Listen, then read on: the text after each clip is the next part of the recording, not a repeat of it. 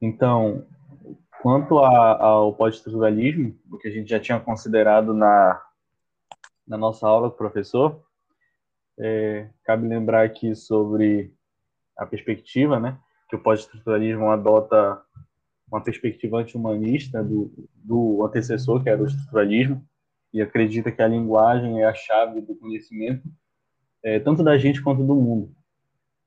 Só que o pós-estruturalismo subverte o estruturalismo é, no sentido de, de questionar algumas pressuposições né, do, do estruturalismo. Por exemplo, a linguagem encontra-se no âmago da subversão na diferença desses dois movimentos. É, então, eu acho que existem vários pontos no pós-estruturalismo que são bem interessantes, que a gente tem que considerar, mas eu acho que no âmago dele é, é essa questão, sabe, da, da, do sistema de relação em que ele está construído. Isso acontece porque, para os pós-estruturalistas, eles admitem que o indivíduo é formado por estruturas sociológicas, psicológicas e linguísticas. E eles afirmam que o, que o relacionamento é, estrutural é estável entre as unidades e as configurações internas das mesmas unidades. Isso significa que, para os pós-estruturalistas, o estruturalismo não tem consistência pela simples razão de que todo significado é relativo. Então, se eu fosse definir o pós-estruturalismo, é, essa questão do relativismo está muito ligada, como o professor tinha apresentado para a gente, a questão das influências que os principais pensadores do pós-estruturalismo tiveram de, de filósofos que tinham esse, esse, esse conceito é, relativista, né, de Nietzsche, é, Foucault. Fala para a gente aí da, da, da questão da, da tragédia, de como a gente pode ver elas aí.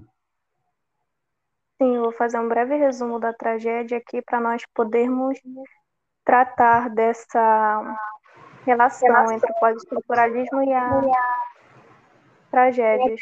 Tanto Medeia quanto a Antígona, elas foram mulheres que não aceitaram fazer o papel que a sociedade estava impondo a elas.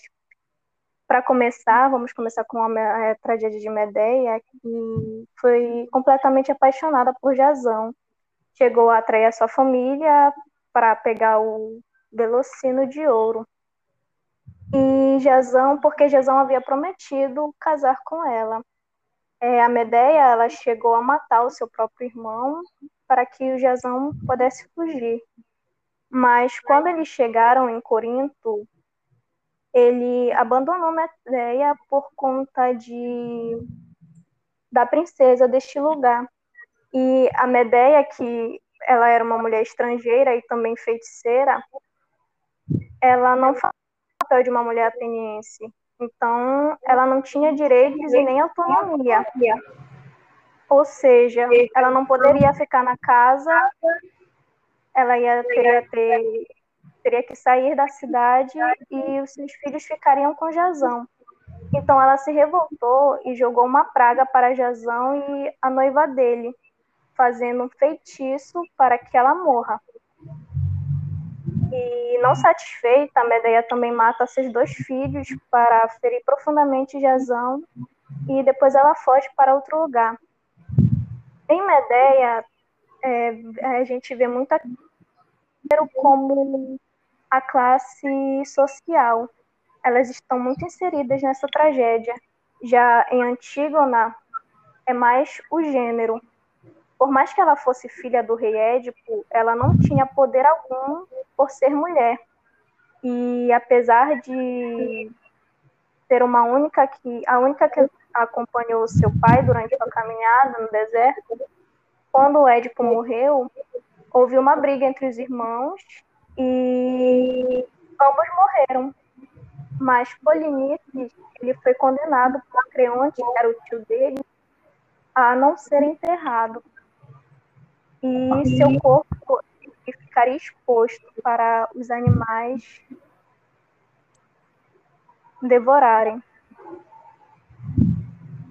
E foi atingiu muito Antígona. Então, ela acreditava nos rituais da deusa da morte e ela foi contra Creonte e enterrou seu irmão, mesmo sabendo que seria punida a morte com pedras. E uma, da, uma frase muito interessante que a Antígona usou para afrontar o Creonte foi a tua lei não é a lei dos deuses.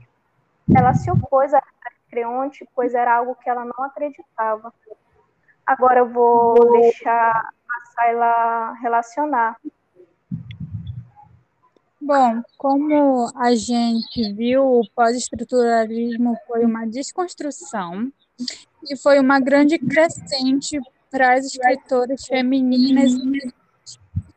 A Derrida foi, o Derrida foi um grande escritor que ajudou muito nessa nova época que fez ter uma significação maior. E como a gente pode relacionar a Medeia Antígona depois, é que pelo fato delas terem sido mulheres, é, elas não tinham e não podiam fazer certas coisas porque uh, existia o machismo da época e até hoje.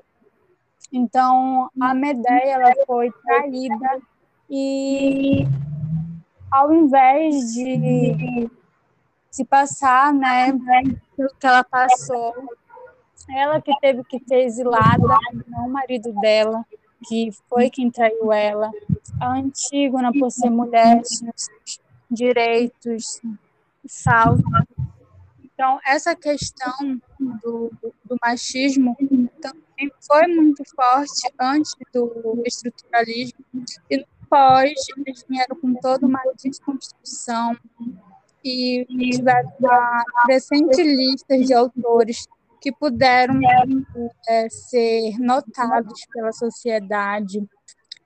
E foi isso. Uhum. É bacana isso que tu falou sobre a questão da desconstrução, né, que os autores trazem.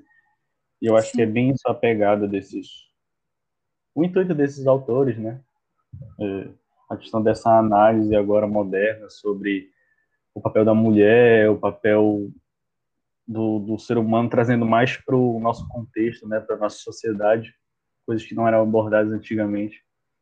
E isso é interessante, porque eu acho isso bem a marca dessas, dessas obras, principalmente as obras modernas. Né? É porque, eu, como o próprio nome já diz, é, eles abordam pontos que não foram abordados antigamente, que são importantes e se não fossem abordados a gente não teria como, pelo menos, considerar razoavelmente essas coisas. É isso.